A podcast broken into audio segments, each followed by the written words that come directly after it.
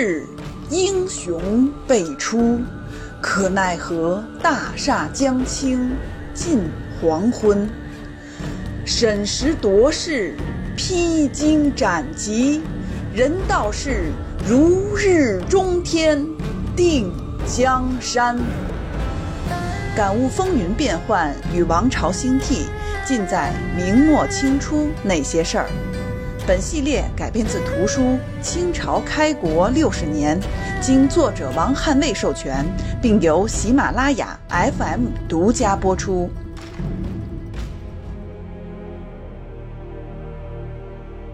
朝廷遣仆，既非问你罪名，又非查勘前古，可以言病。剿贼何事？唯有鞠躬尽瘁，死而后已，岂有敢言病者？崇祯十二年五月，张献忠和罗汝才终于复叛。他们蓄谋已久，不仅恢复了元气，还壮大了队伍，合力击败左良玉所部，令朝野震惊。崇祯大怒啊！他的心情可以理解。各位想想，十面张网，效果本来斐然，一时间天下无贼，可被清军南下。打乱了全盘，朝廷调集所有中坚力量抵御外敌，不仅损失惨重，痛失良将，还使流寇得以喘息。结果清军刚刚退去，起义又卷土重来，好比一座摇摇欲坠的高楼，费了半天劲，加固工程眼瞅着快完工了，被一帮人打砸抢，全白干了。等好不容易他们走了，说加固工程继续吧。嘿，又来了一帮人，在承重墙上不断的凿。这楼不仅没加固了，反倒比原来更危险了。此时，杨嗣昌挺身而出，请求带兵出征，围剿张献忠、李自成等农民军。崇祯很欣慰。八月，决定派杨嗣昌带熊文灿督师中原。经过一系列精心谋划和细心准备，九月，杨嗣昌带着崇祯的深深期许出征了。月底，抵达了襄阳城，也就是熊文灿的行营。杨嗣昌早已胸有韬略，到了前线，立马打出了一套组合拳。具体来说，首先是正风肃纪。依照旨意，他先将熊文灿押解进京，让在座的高级将领和官员们看看不用心办差会是如何下场。第二，提高站位。他召开紧急军事会议，传达了圣上谕旨。杨嗣昌及卷三十五所载，他命诸将。但心同力，共济机务，就是大家要殚精竭虑，同心共力，把军机要务一定要办好，扭转现在的不利局面。第三，严密部署，根据敌我形势，经过认真谋划研究，他做出了如下部署：云阳巡抚王敖勇扼守云阳要冲。总兵陈洪范、副总兵周继先等人防守汉水一带，总兵左良玉守均州，湖广巡抚方孔照驻兵金门，偏远巡抚陈瑞模调兵荆州，四川巡抚邵杰春严堵川东，陕西巡抚丁启瑞驻商洛，河南巡抚李先锋亲驻邓州，负责粮饷转运。此番安排之后啊，杨嗣昌令诸将扼守要道，准备围剿张献忠。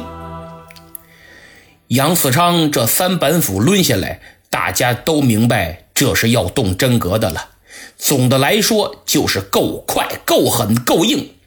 但是只来硬的，肯定不如软硬兼施好使啊。因为用丰厚的条件作为诱饵来软的有诱惑力呀，能瓦解敌人。强大的堡垒很容易从内部攻破。于是他发布通告，在抗拒从严、不留情面的基础上，加了坦白从宽、将功折罪的条款，比如流寇中凡能杀张献忠者，准许招抚，好生安置，不会亏待；凡能解散流寇中被胁迫的难民各回原籍者，准许招抚；凡能改邪归正、回家好好种田的，准抚。然后杨嗣昌到处张贴告示，悬赏捉拿张献忠。一切安排就绪，杨嗣昌又开始琢磨自己。他深知要想剿灭流寇，首先不能被流寇剿灭的道理。看了看驻地襄阳城，这不仅仅是栖身之所，更是军事重地，指挥中枢。一旦有失，那可不得了。所以他马上命人修筑防御工事。他在城墙四周开挖了三道壕沟，其上架有吊桥，可随时升起，以防止农民军进城。然后各个城门再设一副将驻守，严格查验来往行人，避免流寇混进城内。杨大人绝不能让自己的强大堡垒也从内部攻破呀！他可谓绞尽脑汁细致入微，经过深入思考，认为自己是一介文臣，缺少军事经验，特别是前线作战、临敌决断的经验。所以，急需一名战斗经验丰富、长期和流寇打交道的武将作为助手。那么谁合适呢？他想来想去，哎，对，总兵左良玉，他最合适。于是杨嗣昌奏请崇祯任命其为大将，挂平贼将军印，统一指挥各部。崇祯准奏。左良玉拿到将军印，非常开心。他觉得相比原来的熊文灿，杨格部真是太给面子了。行吧，我也拿出点本事给他看看，对我好是绝对的不二之选。崇祯十三年（公元一六四零年的闰正月），张献忠被左良玉击败，率部败走四川。这下左良玉来精神了，哎，上次的仇一定要报痛快了。他赶紧给杨格部打请示，要入川追击。这时啊，杨嗣昌却另有打算，觉得左良玉还是别入蜀了，就在陕西好好待着，没必要让张献忠牵着鼻子走，所以。就命陕西总督郑崇简率副将贺仁龙等人马从西乡入蜀，命左良玉驻守兴安和平里。兴安就是兴安州，治所在今天陕西安康市的南面，辖境相当于今天陕西石泉县以东的汉水流域。平利就是今天陕西的平利县，据说还是女娲故里呀。杨嗣昌的意思是，左良玉就待在兴安和平利，主力不动，以防张献忠杀回来，另发偏师追剿，配合陕西总督郑崇简就可以了。但左良玉觉得不妥，一来这么好的机会不能丧失，二来依据多年戎马生涯判断，如此部署未必有效。张献忠肯定会在四川游荡许久，未必会折返。到时候我们就又被动了。然后左良玉列举了很多理由，陈述利害，与杨嗣昌通过书信展开了一场辩论。最终，杨格部觉得左将军是对的，放手去干吧。二月初，他率部抵达四川边境的于西渡。今天四川万源市北边与陕西交界之处，不多久，总督郑崇简前来会合，双方会师。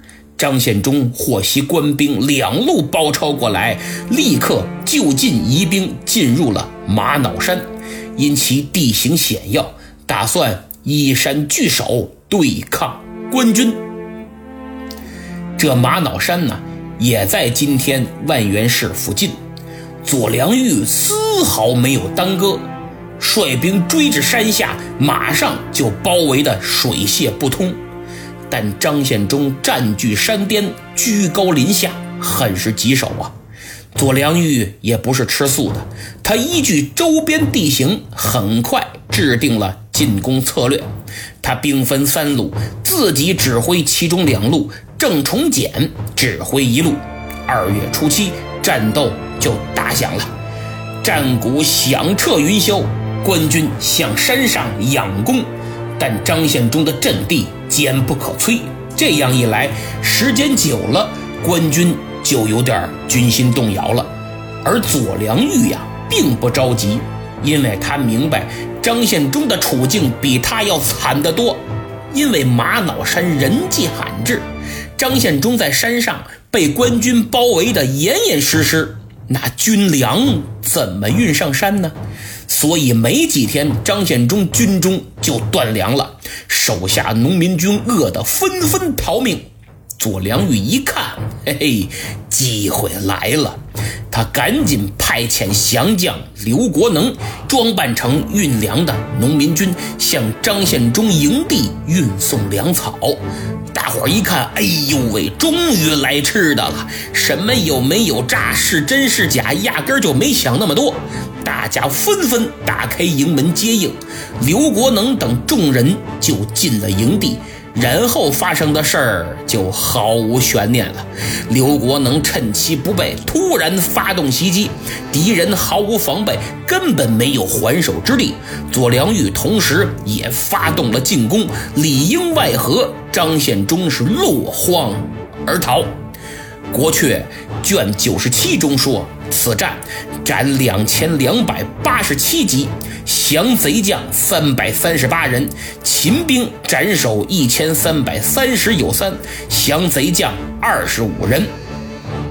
玛瑙山一役从二月初七到二月二十二，历时十五天。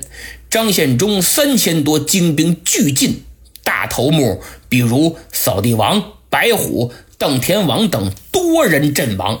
还有不少临阵投降的，张献忠的一妻一妾，还有军师都被生擒，就连他自己也跑得太匆忙了，兵器都不要了，镀金双龙铁棍和镀金大刀都被左良玉缴获。杨嗣昌得知玛瑙山大捷，喜出望外，立即飞报皇帝。崇祯更是开心。破天荒的命内库再发银牌五百，铸丝三百，躺金五千，这可都是崇祯的私房钱呐。然后三月初五，赶紧派兵部官员汪应元等人代表他去犒赏三军，同时还加封左良玉为太子太保，也给杨嗣昌带去了亲笔手谕。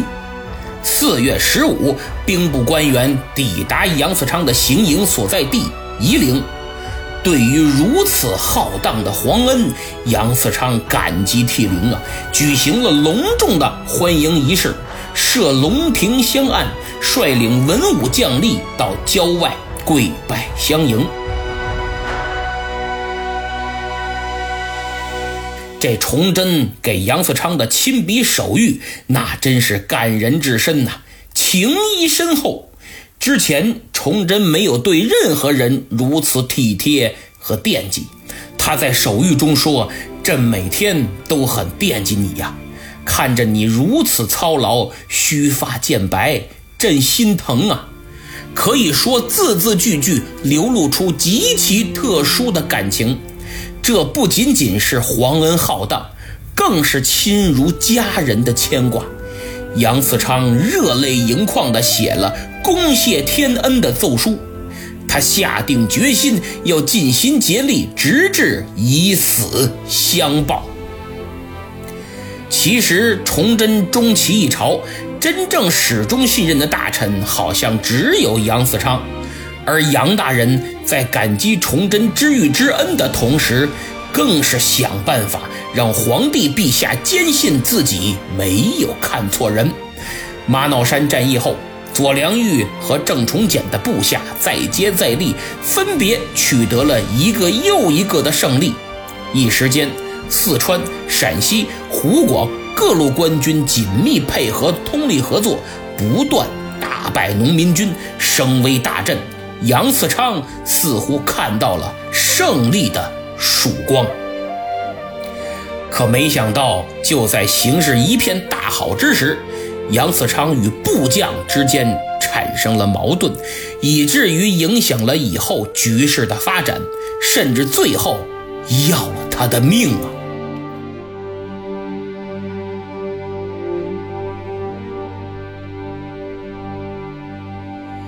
咱们说这玛瑙山之战后，张献忠落荒而逃，左良玉穷追不舍。大有报上次罗侯山一败之仇，除之而后快之感。危急之时，张献忠心生一计，派他的亲信马元立带上礼物去游说左良玉，让他放弃追击。按常理来说呀，这么大仇，上次还差点被张献忠摁死，以他军人的气质来说，肯定没得商量。这马元立也估计肉包子打狗，有去无回，小命难保啊！在罗侯山之时，你张献忠怎么不放弃追击呀？要不是我拼死突围，早就玩蛋去了。可万万没想到，左良玉这么霸气侧漏、这么狠辣无比的猛人，嘿嘿，居然被说服了，放弃追击。那么。他为什么做出如此出乎寻常、一反常态、一百八十度大转弯的决定呢？我想，因为有两笔账被算清了，一笔是马元立帮他算的，一笔是他自己个儿算的。先说马元立帮他算的这笔账，据明史所载，马元立对左良玉说：“县中在。”故功渐重，公所部多杀掠，而各部猜且专，无献忠，即功灭不久矣呀。这前一句说的是你之所以受重用，因为有我张献忠。如果我没了，你会怎么样？狡兔死，走狗烹，这个道理明白吧？但仅凭这句话想要说服左良玉是绝无可能的，所以重点在后面这句：“攻所部多杀掠”，就是你的军队纪律太差，比我们农民军呢好不到哪儿去。每到一地就放开了抢，别说当兵的，就连你自己也没少捞。当然不用左良玉自己动手抢，早就有人给他代劳了。所以他的军队跟强盗也没啥区别，他自己就是穿制服的土匪头子呀。对此，朝廷有数，杨嗣昌有数，他左良玉自己也有数。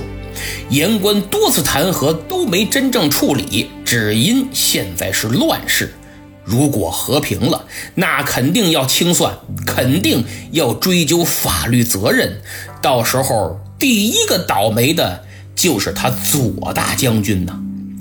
话说到这份上，左良玉心动了。然而让他最后下决心放虎归山，纵张献忠而去的，还是他自己算的这第二笔账，那就是家国天下重，还是自己重啊？如果说此前的左总兵虽有些桀骜不驯、军纪不严，但还没有到拥兵自重的程度，毕竟朝廷财政紧张嘛，动不动就拖欠粮饷。你要让手下兄弟们脑袋别裤腰带上给你玩命，没钱是绝对不行的。所以朝廷解决不了，那只好我们自己解决。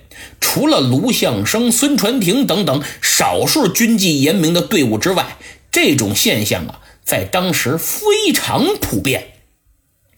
可崇祯十一年的年底，发生了一件事儿，使左良玉对家国天下的看法产生了前所未有的变化。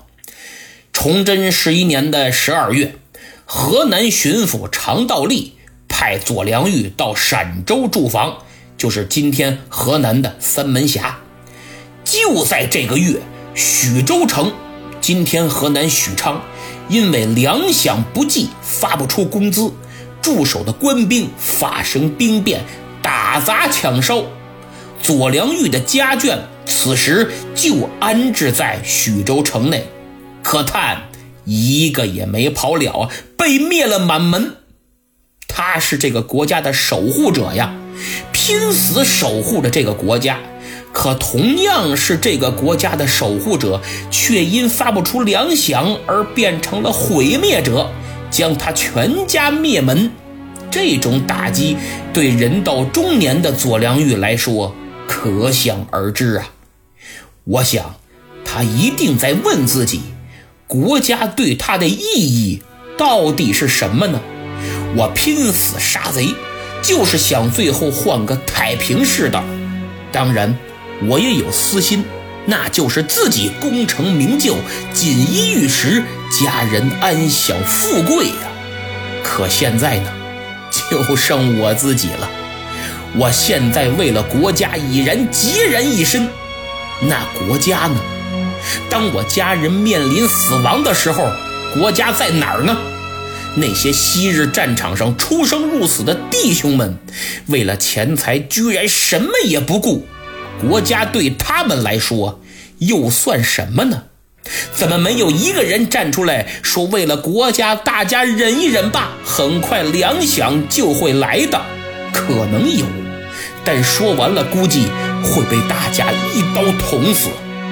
别说这个国家没了，人情没了，人性都没了，那就是一群恶魔，一群畜生。其实谁也没拿国家。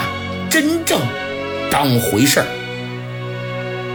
所以我想这件事儿肯定给左良玉深深的上了一课，让他明白什么国家利益，自己的利益才是最重要的。再说还国家利益呢，说的好听，其实就是你朱家的利益。对我来说。朱家、牛家、马家，谁家的天下跟我都没关系。只要我手握重兵，你朝廷就得服服帖帖。想指挥我，呵呵，可以，但必须对我有利，否则我可不听你的。这就是左良玉算的第二笔账：放走张献忠，对自己有利，对国家有害，但对自己有利。就足够了。最终让他下决心放跑张献忠的，除了这两笔账，还有一件事儿。前不久玛瑙山大捷之后，杨嗣昌开始谋划更大的战果。他发现越往后仗越难打，手下将领听从指挥也越发显得重要。这左良玉感觉差点儿。他居功自傲，难以控制啊！早在玛瑙山之战前就进不进四川的问题，就不听我的命令。虽然最后赢了，可要是败了呢？陕西将领贺人龙骁勇善战，有才干，也想往上爬。如果就此提拔一下，一定能拉拢过来，当成自己人呢。对比左良玉而言，那可听话多了。于是杨嗣昌就向兵部尚书陈新甲提议，以贺人龙取代左良玉为平贼将军。此意很快得到了崇祯的批准，但杨嗣昌经过考虑又反悔了，因为他觉得这恐怕会引起左良玉的不满。他势力太大，真要是撂挑子不干了，谁也受不了。更何况贺人龙虽为将才，但功绩还无法与左良玉相提并论。若取而代之，难以服众。所以杨格部就再次向皇帝上书，请求收回成命，仍以左良玉挂平贼将军印。贺人龙嘛，也提拔一下，以总兵衔行事，算是给个安慰。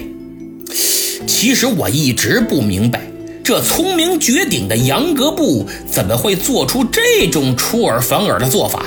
既然要换人，那就换，顶多得罪一个。这回倒好，俩都得罪了。贺人龙没当上平贼将军，认为你姓杨的忽悠我，拿我当傻子耍。扭头，他就将此事的原委向左良玉和盘托出。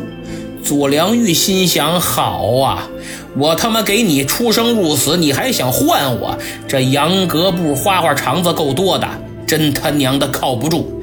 看来还得靠自己呀。至此，杨嗣昌同时失去了两员大将的信赖。于是，经过反复权衡，左良玉最后决定放张献忠。他这一放跑了张献忠，杨嗣昌可急了，赶紧命贺人龙率部给我追，紧追。但没想到，贺人龙军队哗变了，回陕西了。《明记北略》卷十六原文是：“人龙兵造而西归。”杨嗣昌心里明白呀，什么哗变呀？这是闹情绪呢，借口。得了，没办法，又赶紧找左良玉，让他迅速出兵追击。催促的公文一连发了九道，可见一是军情紧急，二是怕左良玉拒不从命啊。可怕什么来什么。《明史》卷二百七十三《左良玉传》说，杨嗣昌招良玉兵合击酒席皆不至。九道公文发过去了，左大将军就是不动，理由是自己生病了，水土不服，劳累过度，需要静养，无法进军。杨嗣昌真是蒙圈了。贺人龙回陕西。左良玉在竹山一带称病，两个人都撂挑子了。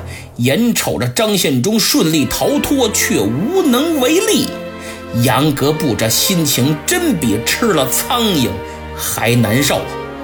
但没办法，不用左良玉，你用谁？于是杨嗣昌舔着老脸给左良玉写信慰问病情。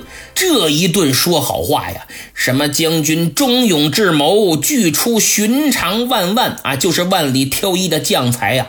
现在将军不进军，一是生病，二是缺乏粮饷所致。呃，我知道这都是迫不得已呀。然后杨嗣昌又提到了平贼将军一事，说今日得知朝廷拟以贺人龙代替你。是想调你去遵化镇守，防范清军。左良玉看了信，真是嗤之以鼻呀，心想：你还拿我当傻子耍呢？我是三岁小孩吗？杨嗣昌的这封信不仅没起到安慰左良玉的作用，还适得其反。由此，我也发现杨嗣昌确实爱耍手腕，善于权谋，太聪明。但聪明。反被聪明误啊！机关算尽，最终误了卿卿性命。左良玉、贺人龙这一带头撂挑子，坏了，各省督府也都开始消极怠工。比如陕西总督郑崇简，本应留在四川协助剿贼。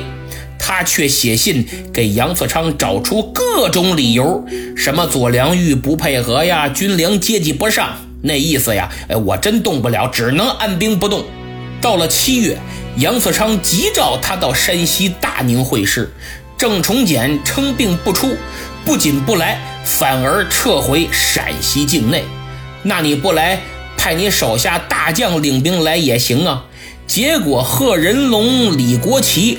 都以兵疲、暑热、缺少弓箭、没有粮饷等等理由也不来，没几天还纷纷跟随郑崇简而去，也回去了。杨嗣昌这个气呀，行，你不是缺粮饷、少弓箭吗？来，我给你。八月初，杨嗣昌让他们过来，说给你们发饷银、发弓箭，没想到人家不要，也不来。杨格布不得已请出尚方宝剑，威胁郑崇简，还放狠话，说你现在已经够死罪了啊！我告诉你，再不执行命令，别怪我手下无情。可郑崇简、贺人龙、李国旗等人呢，仍旧置若罔闻。这一扯皮，扯了一个多月，给张献忠制造了一个与罗汝才会合的绝好机会。两股农民军兵合一处，将打一家，官军受不了了。崇祯十三年八月二十，在川东的大昌县，官军在土地岭大败，总兵张应元、副将汪之凤全军覆没。土地岭就在今天四川省巫山县东北的金平乡以东。败报传来，杨嗣昌上书崇祯，请求罢免郑崇简。崇祯准奏，命丁启瑞为陕西总督，并听从杨嗣昌调遣。张献忠取得土地岭之战的胜利后啊，率大军直逼大昌县。四川巡抚邵杰春不知所措，防御部署接连失当。九月初九，张献忠开始进攻，守将邵仲光逃跑，大昌县非常容易的就落入到了农民军之手。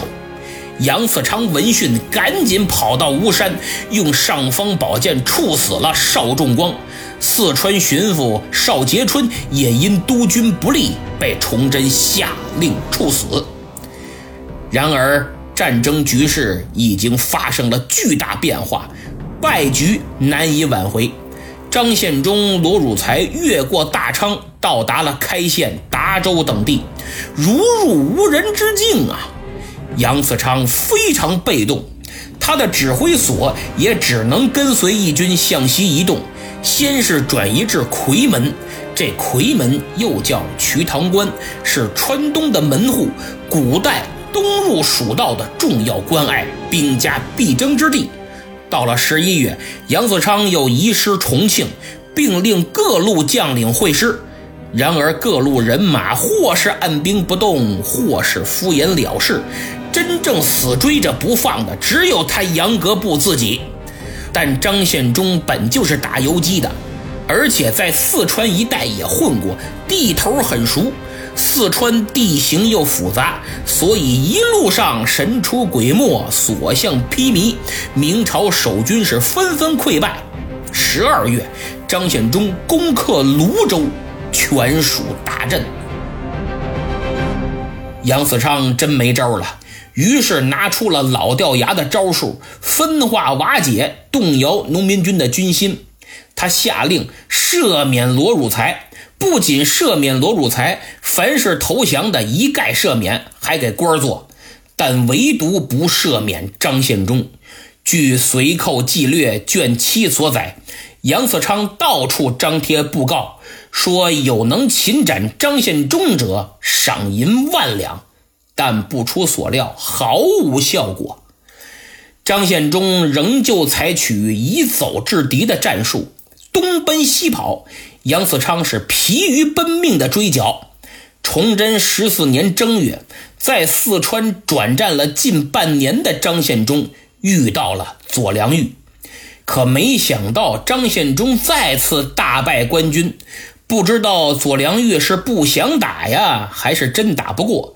手下两员将领被击毙，损兵过半，左良玉逃走。随后。张献忠乘胜忽然东返，几天之内先后拿下了夔门、兴山和当阳，进入湖北。当张献忠到当阳的时候，驻守的官军还在睡梦之中啊！他非常开心，还做了一首打油诗嘲笑官军。诗中写道：“前有少巡抚，常来团转舞；后有廖参军。”不战随我行，好个杨格布，离我三尺路啊！邵巡抚就是刚才说的四川巡抚邵杰春，廖参军是监军廖大亨，等于这首诗说这两位，一个是经常来转转，一个是经常跟着我走，只有杨嗣昌真心追赶，但就是追不上啊。杨嗣昌急命左良玉出兵抵挡，但左良玉说：“我这刚大败而归，需要时间整编队伍。”这就使得战机一误再误，张献忠的东进之路畅通无阻，而他的目标是襄阳。张献忠把罗汝才留在当阳，牵制明军，亲自率领精锐部队直奔襄阳。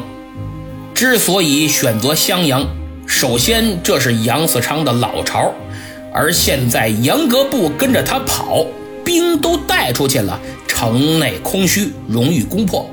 其次，他的老婆孩子都关在襄阳，赶紧救出来吧。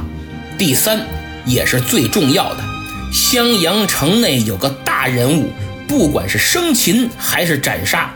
都会让杨嗣昌吃不了兜着走，脑袋搬家。他就是襄王朱一鸣。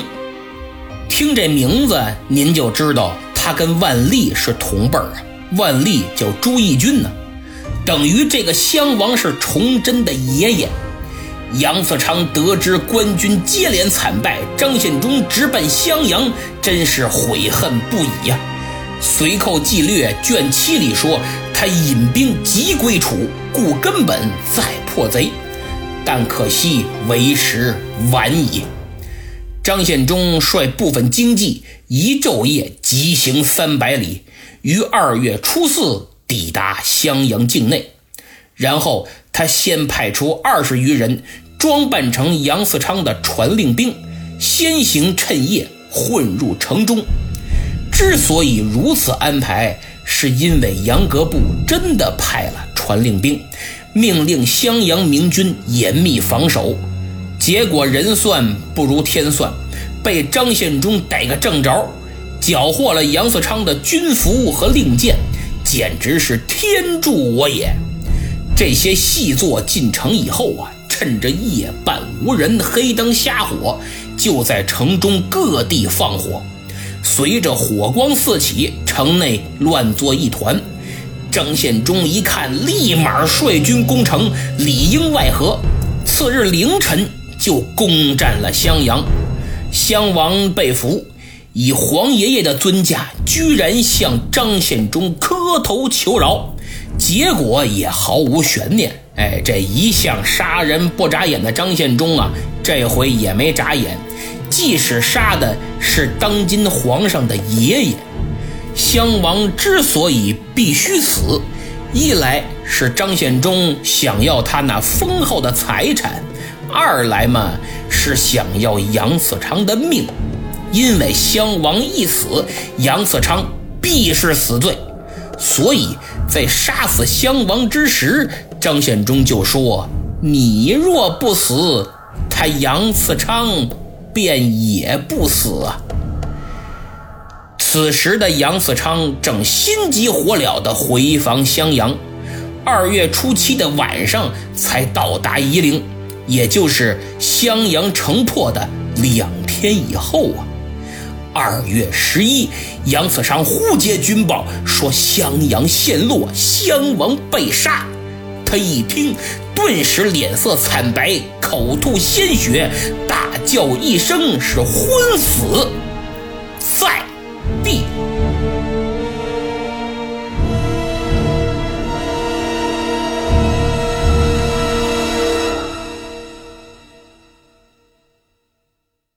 好，节目听完了。上期抢到沙发的是老朋友 A I N G O 啊，恭喜啊！另一位老朋友寒鸦此去说：“房县是我老家，我们这儿的人呢，对闯王都略知一二。哎呀，那您老家这明末古战场遗迹肯定很多，比如罗侯山之战，张献忠与官军非常著名的战斗之一就在房县，有空去找一找啊。如果去了，别忘了拍点照片发上来啊。”听友米脂县驿站一族评论的很有意思，他说。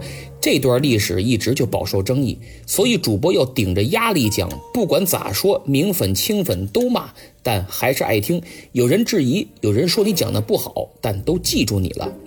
哎呀，您说的非常对，我就是这么想的。你们谁质疑就质疑，但我讲的全是有据可查，各种皇帝的实录、朝鲜史书、明记北略、明史、当代历史学家、专家、老师的论文等等。我不敢说就是对的，起码不会一知半解就信口胡说，保证我的评论是有根据的。所以，请大家放心听，我绝不会误人子弟，因为我对历史，不管中国史还是外国史，都抱有非常严谨的态度。听友听豆豆子留了个特别逗的言，请大家脑子里想象一下啊，脑补画面感。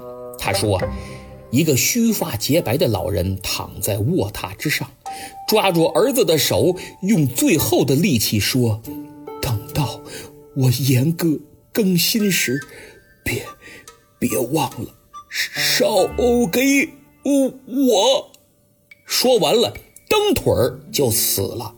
嘿嘿，有意思吧？人家这催更催的都有水平，以幽默的方式既讽刺了我更新慢，又表明了绝对是我节目的死忠粉啊，而且记忆深刻。哎呀，他这种风趣幽默又加深记忆的方式啊，使我想起来用漫画去背古诗啊。最近喜马拉雅官方联合著名作家陈磊及其团队呀，推出了魂之漫画小学必背古诗，一句诗一幅画，用漫画分镜头画出一百一十三首小学课本诗词，把诗词画进脑子里，彻底解决背不下来、理解不了的问题。如果在听节目的有小学生，或者你的孩子在读小学，这是个不错的选择。有兴趣的话，请点击节目主页购物车图标前去查看。雾都雨夜过山评论说，洪承畴的失败恰恰就是因为刚愎自用的崇祯和兵部尚书。崇祯派了一个参谋长到军前，不停地逼迫洪承畴出战。您说的非常对，松锦大战是明清真正意义上的最后一场决战，崇祯亲手毁了洪承畴的战略，导致最终失败。现在呀，我已经写完了松锦之战的一半了，因为讲完了杨嗣昌，马上就是这个内容，到时候我会很详细的讲解，敬请大家期待。天道九零九九问，在哪里评分啊？评分这个事儿啊，我几乎每期节目都说，各位多向天道九零九九学习一下啊。觉得节目不错，咱就主动给评个分具体操作方法是点击专辑图标，进入专辑主页，就会看到节目评价圈子找相似这几个选项。您点击评价，给五星好评就可以了啊。现在本专辑呀，仅仅三百九十七个评分，太少了。还没评分的听友，赶紧评个分啊！同时也别忘了点赞、订阅和转发，特别是在朋友圈分享，为我宣传一下。在下感激不尽，咱们下次再见。